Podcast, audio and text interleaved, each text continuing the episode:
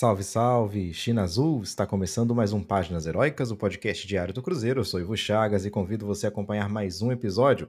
Nos siga nas nossas redes sociais, pessoal, no X, antigo Twitter, arroba Página Heroicast, enquanto no Instagram, Páginas Heroicas Cast. Pessoal, aquele pedido de sempre, né? Caso vocês consigam, caso vocês possam, é, é muito bom, é muito interessante para nós que vocês compartilhem, portanto, aí os nossos episódios diários com as pessoas que vocês conhecem, né? Os cruzeirenses, nos grupos de WhatsApp, nos grupos de Telegram. É sempre muito bom, é sempre algo que ajuda a fazer com que o nosso canal continue a crescer. Nosso canal, quando eu digo canal, estou falando do podcast, estou falando dos canais é, das redes sociais, enfim. É, não temos ainda um canal no YouTube. Não sei se vamos ter, se vamos pensar nisso para o futuro, isso aí é uma outra questão. Não tenho também uma câmera assim que possa filmar e fazer uma coisa de qualidade, porque também não adianta eu chegar aqui e fornecer para vocês aí um, um, um, vídeo com baixa qualidade, né? Acho que isso aí também não dá. Então a gente tem que, para eu investir esse dinheiro, eu tenho que ter mais gente ouvindo é, claro, nunca vou pedir dinheiro para vocês, já falei isso em vários episódios. A ideia aqui nunca vai ser essa de ficar pedindo dinheiro, ah, assinem não sei o quê, mandem Pix, nem tenho Pix, isso não vai acontecer. Isso para mim aí, respeito quem, quem faça, porque é profissional dessa área, mas hum, para mim não cola. Isso aqui não é para isso. Isso aqui é para realmente. Hum, começou com, com o fato de que eu tava assim, pô, quero falar de, sobre o Cruzeiro, quero que o pessoal me ouça, alguma coisa assim. É mais por aí. É, a ideia é agregar novos cruzeirenses aqui também no futuro, mas para ser lucrativo, como eu já disse, a única, a única, maneira disso aqui ser lucrativo é se alguma empresa olhar para isso e falar, ó, oh, vocês podem anunciar alguma coisa e depende do que vai anunciar, né? Também não vou indicar para ninguém uma coisa que seja ruim, um joguinho que tira dinheiro do povo. Isso aí, é, para mim, é, é, é, é, ridículo. Enfim, pessoal, vamos falar aqui então de alguns assuntos que repercutindo no dia de hoje, dois jogadores que devem sair do Cruzeiro. A gente está falando aí de jogadores que vão sair por empréstimo. Fernando Henrique e Juan Santos. Ambos esses jogadores, até onde se sabe, devem ir para o Vila Nova de Goiás. Portanto, é, o zagueiro Juan Santos e também o Fernando Henrique, jovens jogadores, né? O Juan Santos, que estava na base há bem pouco tempo. O Fernando Henrique também tem apenas 22 anos. Eu acho que é bom para ambos esses jogadores. O Juan Santos estava com vários, uh, vários, várias propostas de times europeus, é, muito assédio. Eu acho que é uma, é uma boa. É uma boa para o jogador ganhar casca, para o jogador ganhar é, algum tipo de competitividade também. É, espero que recebam a oportunidade né, que, que merecem nesses times. Né? Então, nesse time, né, ambos vão para o Vila Nova de Goiás. O Vila que fez uma boa campanha na Série B do ano passado, portanto, se tiver mantido ali um bom elenco, se tiver mantido ali uma boa é, organização, né, dentro e fora de campo, pode ser que seja uma equipe que brigue, uma equipe que briga, brigue para subir novamente. E aí a gente vai ter tanto no Fernando Henrique quanto no Juan Santos, jogadores que podem ser importantes para o Vila Nova e, quem sabe, podem voltar para o Cruzeiro em 2025 em uma outra condição. Óbvio que eu acho que o Juan Santos é muito mais promissor do que o Fernando Henrique. Acho que o Fernando Henrique é um volante que vem do Grêmio, não, não, nunca demonstrou assim grande potencial no time profissional do Grêmio. No Cruzeiro também, nas poucas chances que teve, não, não mostrou muita qualidade. Quem sabe no Vila Nova, e aí eu vejo esse empréstimo do Fernando Henrique muito mais como assim: ah, se ele brilha no Vila Nova, pode chamar a atenção desses mercados mais emergentes aí, leste europeu, mercado japonês, coreano, né? Algum time ali menor europeu, pode ser, até um time da Série A, pode chamar a atenção e o Cruzeiro fazer um negócio interessante com o Fernando Henrique. Não acho que ele vá voltar para ser um titular do Cruzeiro.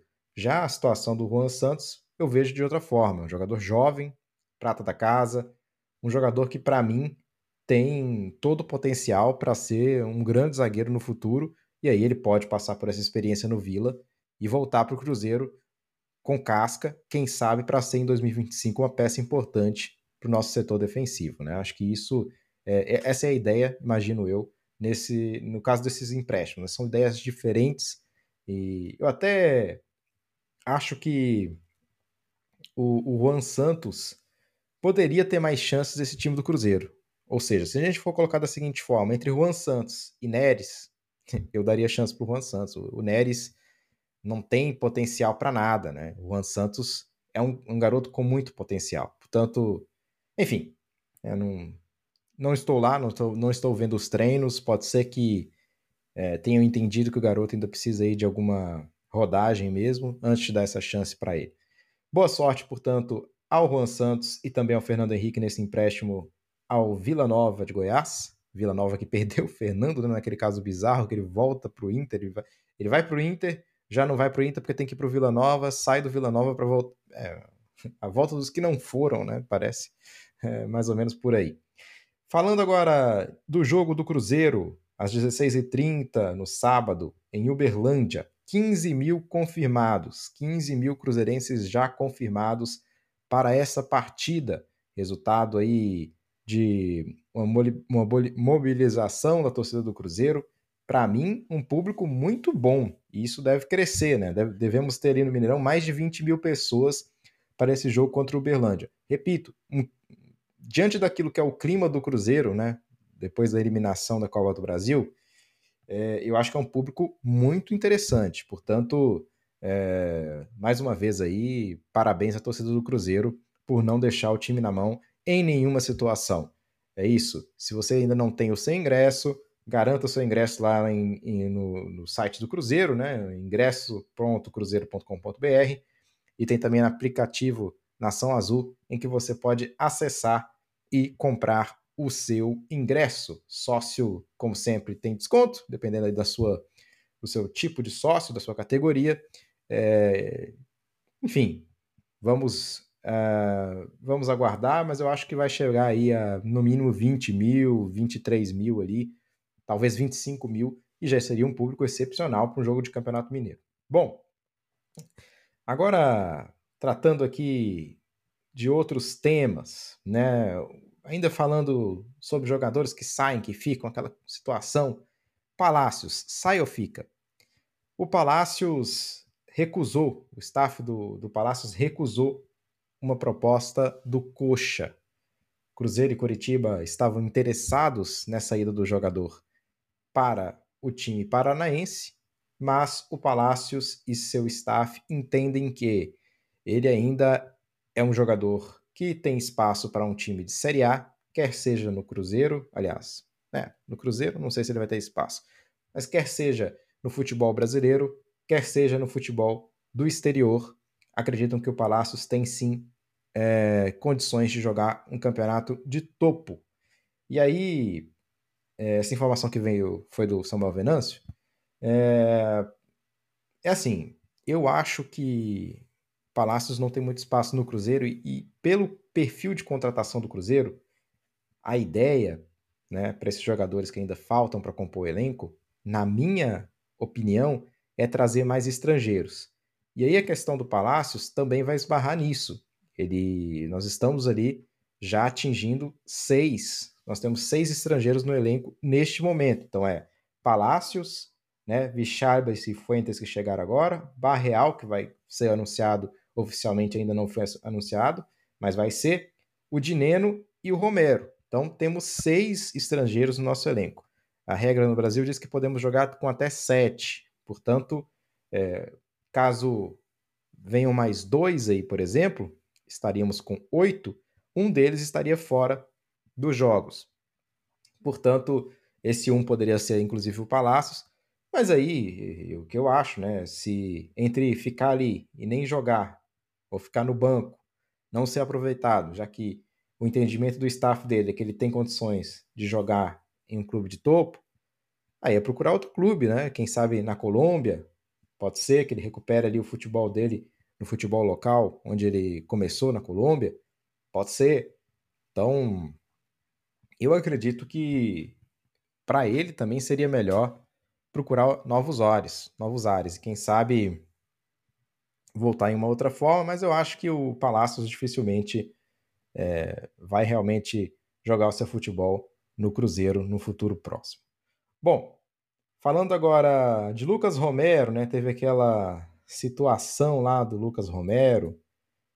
Será que ele vai pegar gancho? Não vai pegar gancho? Então, e o julgamento que era para ser hoje foi adiado, porque o, a procuradoria lá, o procurador que, que acusa, né, portanto, o, o, o Lucas Romero, né, de uma agressão, ele pediu vistas, né, significando dizer aí que é, o, o julgamento foi adiado. Né, ele, ele ainda precisa de tempo para analisar as provas que o Cruzeiro é, que o Cruzeiro trouxe, né? E aí acho que tem um problema com os vídeos. Aí eu não sei se o vídeo que o Cruzeiro mandou estava corrompido, se o se o procurador não, não conseguiu é, aceder ali ao arquivo, que, que, alguma coisa aconteceu, alguma falha técnica aconteceu aí, ou, ou apenas pode ser uma tática jurídica para ganhar tempo, enfim, não sei, não sei. A verdade é que foi adiado e é, por isso o Lucas Romero segue para o jogo contra o Uberlândia tranquilamente, esperando aí no futuro esse, esse julgamento.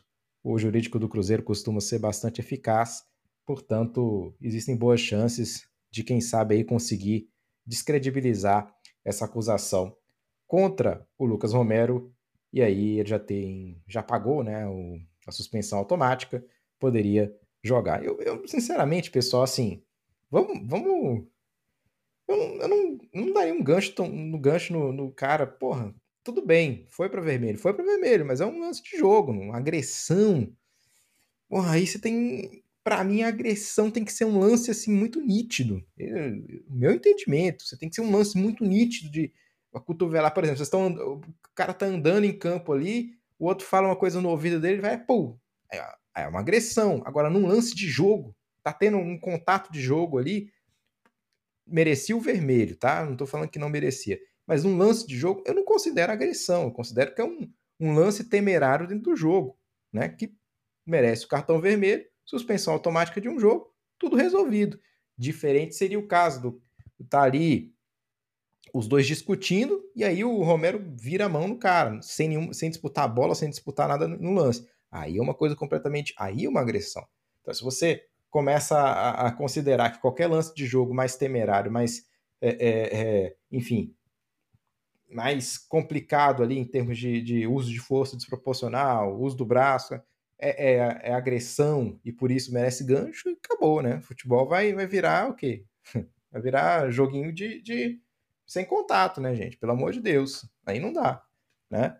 É, ou então, sei lá, se o Lucas Romero tivesse feito aquilo ali, a mesma coisa que ele fez, e machucou seriamente o atleta do América, aí é uma punição exemplar, porque ele assume o risco e, e comete uma ação que, que culmina aí num, num, numa lesão séria num colega de profissão. Aí concordo também, podemos até, por mais que não seja uma agressão, né, como, como disse, tem consequências muito mais importantes, tem consequências que tiram de combate um colega de, de trabalho, de, de, profissão. Aí eu concordo também que a punição deve ser exemplar. Agora, no caso do, do, do Varandas lá, não teve nada de, de Rodrigo Varanda, né? não, não teve nada ali de, de, de consequência, aparentemente.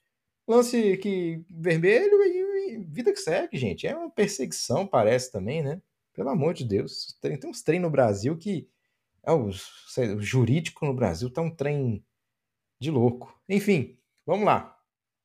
E agora falando do Marlon, né? Eu, inclusive, falei há algumas semanas, aí, algumas semanas, não, minto, há alguns dias, né? Quando veio aquela notícia do Barreal, aquela coisa toda, eu falei, olha, tem um pouco de angu nesse caroço aí do Marlon, porque é, não, não, renovou ainda, como é que tá esse trem, tá, tá, tá frio, tá estranho, enfim. E aí teve uma notícia do Tempo, eu não sei nem quem foi que escreveu, que assinou aí a reportagem do Tempo, perdoa aí quem, quem assinou, não, não sei. Que falava que a negociação esfriou, que, enfim, dando a entender que Cruzeiro e, e Marlon estariam mais distantes de um acordo de renovação. Aí o Samuel Venâncio hoje, né, há algumas horas, ele lançou lá o vídeo dele de, do YouTube, né? Que que ele lança aquele vídeo mais completo das notícias do dia, dizendo que é, as conversas seguem e que não existe assim esse entendimento de que esfriaram, né? Ele próprio Samuel Venâncio confirma que o Marlon gosta do Cruzeiro, está bem no Cruzeiro, quer continuar no Cruzeiro. É, ainda não houve um desfecho porque as partes estão analisando a situação. O Cruzeiro fez uma proposta, o staff do Marlon fez uma contraproposta, e agora o Cruzeiro analisa para saber uh, até onde consegue chegar, né? Dentro daquilo que é a maneira de funcionar da, da SAF do Cruzeiro, né? De uma maneira a agir de, de forma sensata, né? Também. É, o Marlon deve ter um salário interessante aí dentro do elenco do Cruzeiro. Talvez queira um aumento, que é também justo, né? Devido à temporada que ele fez, devido ao assédio que ele recebe de outros clubes. Isso é, é, é, é natural, né? Que ele queira aí um, um maior reconhecimento por meio de salário. Mas aí o Cruzeiro também não pode é, abrir mão da austeridade né, que é, ocorre no clube desde a chegada da SAF. Portanto, é uma questão de tempo, talvez aí o Cruzeiro voltar com uma outra proposta para o staff do Marlon, quem sabe chegar ali no denominador comum, encontrar no meio do caminho e acontecer essa renovação quanto antes. Né? O, o, o Marlon acho que também não faria uma, uma pressão para sair do clube, que ele gosta, que está gostando do futebol do Cruzeiro.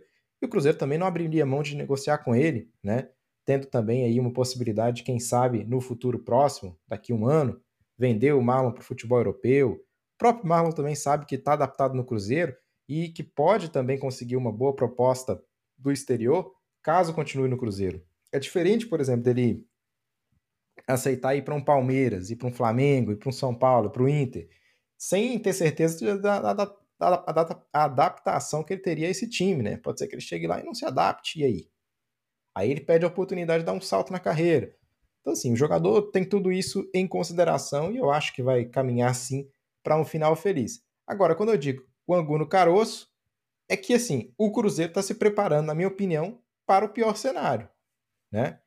Vai acontecer esse cenário? Espero que não, acho até que não, mas o Cruzeiro está se preparando e eu acho também é um ponto interessante aí, até porque a questão do Kaique ninguém sabe como é que vai acontecer, quando ele vai voltar, em que condições ele vai voltar, quanto tempo vai demorar.